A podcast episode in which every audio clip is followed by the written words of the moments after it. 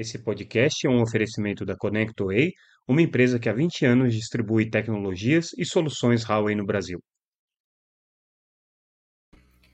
Olá pessoal, tudo bem? Aqui é Samuel Possebon, editor da Teletime. A gente está de volta com mais um Boletim Teletime, o nosso podcast diário com as principais notícias do mercado de telecomunicações. Hoje trazendo o que foi destaque nessa é, segunda-feira, dia 5 de dezembro de 2023, no Boletim Teletime, que a gente destaca com as principais, principais notícias do dia.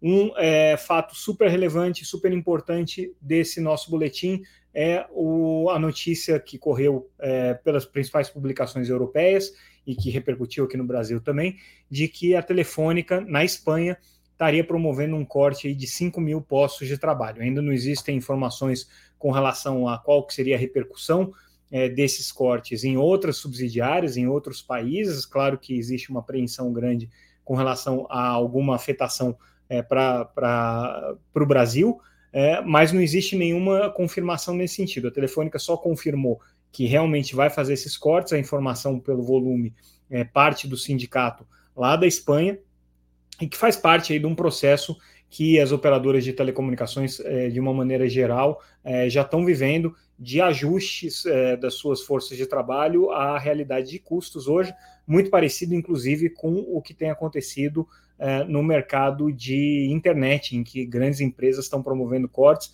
É, não foi diferente também nessa terça-feira, o Spotify anunciou aí o corte de nada menos do que 1.500 empregos. Então, é, notícia ruim, né? Obviamente, quando a gente está falando é, sobre o mercado de é, telecomunicações, a gente vê empresas cortando, uh, mas faz parte aí do processo de ajuste e de é, reestruturação das empresas para enfrentar a realidade competitiva. Uh, de qualquer maneira, repetindo, a gente não tem informações sobre repercussões desse corte no Brasil e, pelo, por enquanto, não existe nenhuma informação de que é, haja algum tipo de é, implicação para a operação aqui no Brasil. Uma notícia que a gente trouxe na segunda e que hoje é, a gente é, confirma é com relação à discussão sobre o projeto de lei que regulamenta o serviço de streaming, o projeto 2331, que está em discussão no Senado, é, estabelece não só regras para o streaming, mas também a cobrança é, da Condecine, que é a contribuição para o desenvolvimento do audiovisual, é, sobre os serviços de streaming de vídeo on demand. É, havia expectativa de que esse projeto fosse votado nessa terça-feira, Porém, ele não foi votado é, porque o senador que está é, relatando a matéria, o senador Eduardo Gomes, é, pediu para que a Ancine se manifeste e apresente ali uma série de dados e estudos com relação ao mercado de streaming. É, a Ancine já realizou um estudo é, com relação a esse mercado em 2019. É um estudo que está defasado em relação à realidade do mercado de streaming hoje. Por exemplo, ele não, não contempla é, o mercado de agregadores de múltiplos serviços, como por exemplo hoje funciona o Amazon Prime, né, ou a própria Apple, é, que agregam vários serviços de streaming diferentes. É, ele não contempla a realidade dos canais FAST, que são esses canais que estão sendo desenvolvidos é, com publicidade. Também não contempla o mercado é, de subscription video on demand, mas com é, é, pacotes já baseados em publicidade, como é o caso do Netflix, que vende publicidade hoje, é, e o Globoplay, que tem é, pacotes também é, com publicidade. Então, ainda não reflete essa realidade toda. Mas é interessante porque, pela primeira vez nesse debate, o Senado, ou pelo menos o senador que está relatando essa matéria, pediu para ter informações do órgão que supostamente tem estudos e tem um acompanhamento técnico sobre o mercado de streaming, que é a Ancine, que de fato já fez esse estudo aí, que pode contribuir com o debate agora. Isso significa que provavelmente o projeto vai ficar em banho-maria um tempo, né, até que a Ancine possa se manifestar, é, mas é, traz aí um pouco mais de substância para a discussão que a gente está vendo sobre a regulamentação do serviço de streaming. E aí, nessa terça-feira, também houve um evento em São Paulo em que se discutiu o mercado de TV por assinatura.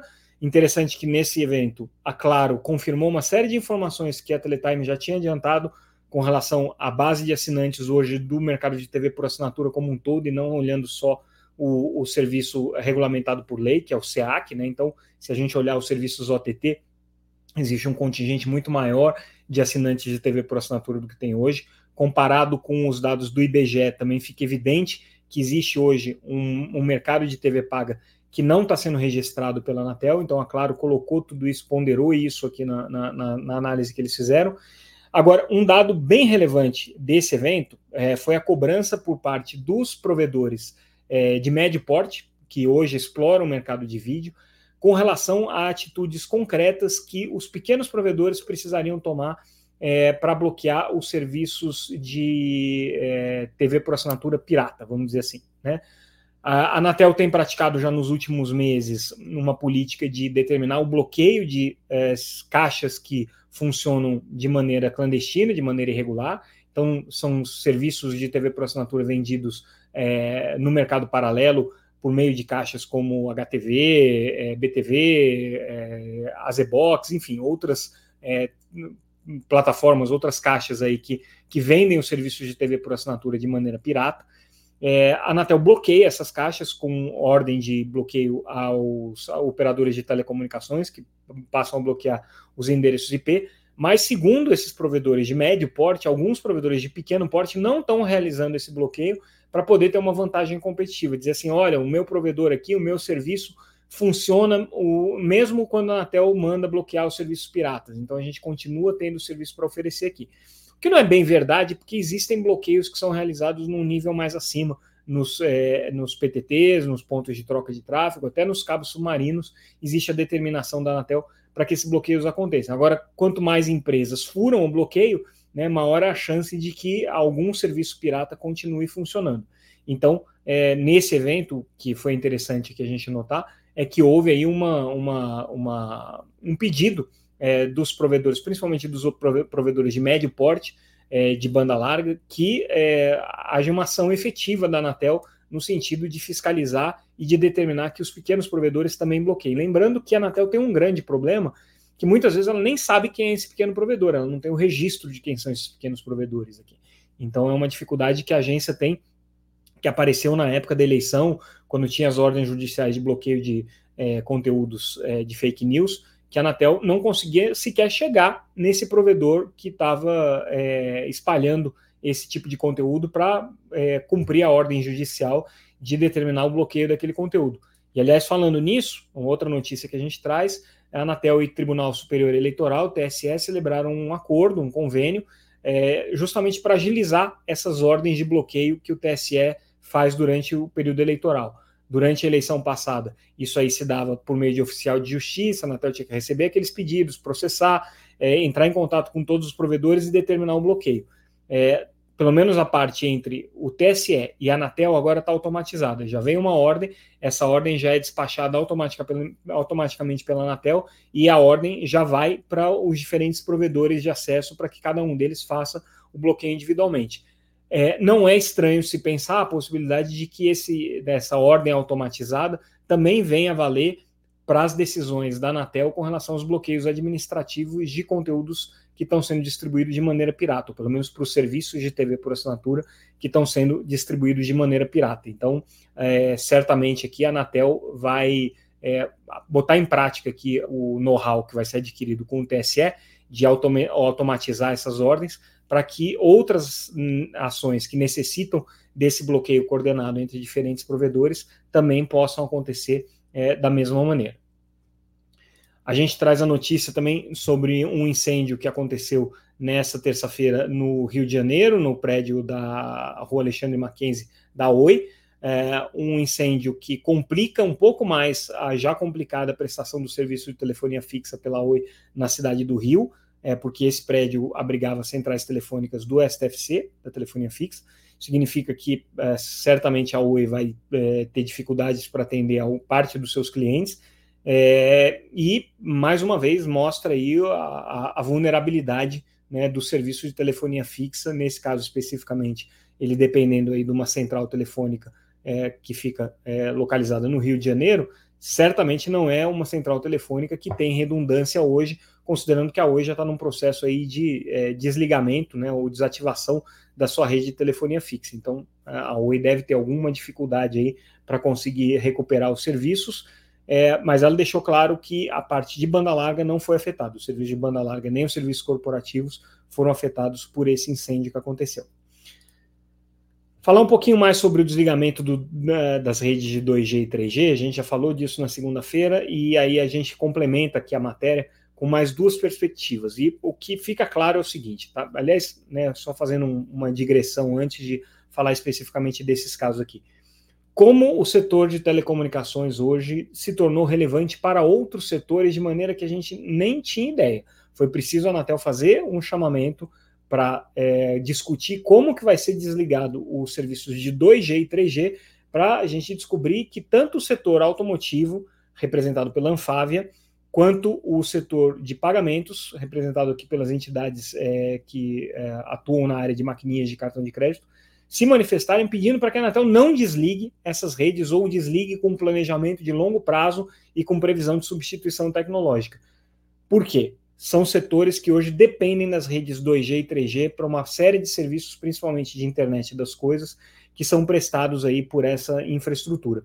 Então, no caso especificamente do, do setor de maquininhas de cartão, né, é, representado pela Associação Brasileira de Cartões de Crédito e Serviços, a ABEX, é, eles estão pedindo mais cinco anos para fazer esse desligamento, que é o tempo aí do ciclo de vida dos terminais de pagamento, é, e que seja já prevista né, a migração é, para os serviços de, de 3G e 4G, é, ou, perdão, dos serviços de 4G e 5G, à medida que as obrigações previstas no edital de 5G sejam cumpridas. Então, já existe aí uma preocupação do setor de meios de pagamento com essa, esse eventual desligamento. Mesma coisa a Anfávia, que representa né, a Associação Nacional dos Fabricantes de Veículos Automotivos, é, eles estão preocupados também porque boa parte dos veículos hoje vem com dispositivos de comunicação de emergência já com 2G e 3G, eles até apresentam os números, interessante a gente ver, tem mais de 2 milhões de veículos hoje conectados à rede 2G para esse tipo de serviço, 2G ou 3G. É, e também, da mesma maneira, pedem que o desligamento seja feito de maneira progressiva, com é, planejamento prévio e com previsão de migração para outros. O problema, no caso dos veículos, é um pouco maior, porque é, o ciclo de transição tecnológica de um veículo é maior do que de uma máquina de cartão, né? É, e você não tem como fazer essa substituição nos módulos. Então, são módulos que já estão preparados hoje para 2G e 3G, é, precisam agora já começar a receber o suporte para o 4G e para o 5G, mas até lá os módulos antigos vão continuar é, operando. Então, para esse setor especificamente, o desligamento do 2G e do 3G é bem complicado. A gente traz a notícia também é, da aquisição é, da Internexa pela Mega Telecom. A Internexa é uma empresa focada no mercado B2B, Mega Telecom é um, é um provedor é, regional. É, a Mega Telecom tem com, esse, com essa intenção aqui de compra é, um passo que ela dá no sentido de oferecer é, serviço para o mercado corporativo, então essa é a principal preocupação dela é, principalmente nas regiões sul do país e também no estado de São Paulo e Rio de Janeiro, principalmente na região de Campinas, São José dos Campos. É, e a expectativa da empresa aqui é que uh, esse, essa transação seja colocada em prática tão logo a Anatel aprove e o CAD também essa transação. A gente traz uma notícia super importante no contexto global aí de provedores é, de tecnologia. Estamos é, falando da parceria anunciada pela AT&T com a Ericsson para o fornecimento de equipamentos é, Open RAN. Então, a Ericsson vai ser a fornecedora principal da AT&T é, para Open RAN 5G. É, a AT&T tinha como fornecedores a Ericsson e a Nokia. Existe aqui a informação no mercado de que a Nokia estaria sendo é, deixada de lado desse acordo. Então, a Ericsson vai ser a grande beneficiada. É, a Nokia teve um baque com isso, caíram as ações globalmente, a empresa teve que se vir a público, se posicionar, dizendo que isso não afeta as projeções de crescimento dela, mas obviamente é um, é um player super importante né, é, no mercado norte-americano. A Nokia tem lá no mercado norte-americano um dos seus principais mercados e perder é, a AT&T como é, cliente para ela é um, é um grande problema. Sendo que a Nokia, é, especialmente, estava apostando no Open Run como uma alternativa tecnológica para ela conseguir se desenvolver justamente junto a esses operadores que estão buscando um pouco mais de flexibilidade nos seus fornecimentos. Quem está crescendo muito nos Estados Unidos é a Samsung, é, juntamente com a Ericsson, porque lá nos Estados Unidos, como a gente sabe, a Huawei está banida, não pode oferecer o serviço, então o mercado fica bem é, dividido entre é, as empresas europeias, no caso a Ericsson e a Nokia, e a Samsung coreana. É, mas para a Nokia, um baque aí esse anúncio é, dessa parceria entre a AT&T e a Ericsson para o Open Run 5G. E aí, falando de Huawei, eles anunciaram aqui no Brasil a chegada de uma linha de é, roteadores Wi-Fi focados especificamente em ISPs. Interessante eles estarem dando esse passo agora de ter um produto focado para ISP, é, com a visão de oferecer um serviço que forneça um pouco mais de qualidade na experiência do usuário, tem aí um, um, um nível de gerenciamento já mais avançado, é um, é um, um terminal é, é, mais moderno que permite essa gestão pelo provedor de internet, e aí o foco é que os ISPs usem esse serviço tanto né, para os seus clientes residenciais, atendendo vários clientes, múltiplos clientes, como também para o mercado corporativo. Então essa é a aposta da Huawei com o lançamento dessa nova linha de equipamentos aí é, é, de Wi-Fi chamada AX3S. Esse é o nome da linha aqui. É, e com isso, pessoal, a gente encerra o nosso boletim de hoje. Ficamos por aqui, ainda com alguma dificuldade aqui para poder me alongar um pouco mais na fala para vocês. Mas amanhã a gente está de volta com mais um Boletim Teletime. Lembrando que tudo que a gente comentou aqui está disponível no nosso site www.teletime.com.br e também nas redes sociais, sempre como arroba Teletime News. Obrigado pela audiência, obrigado pela participação e amanhã a gente volta. Até mais, pessoal. Tchau, tchau.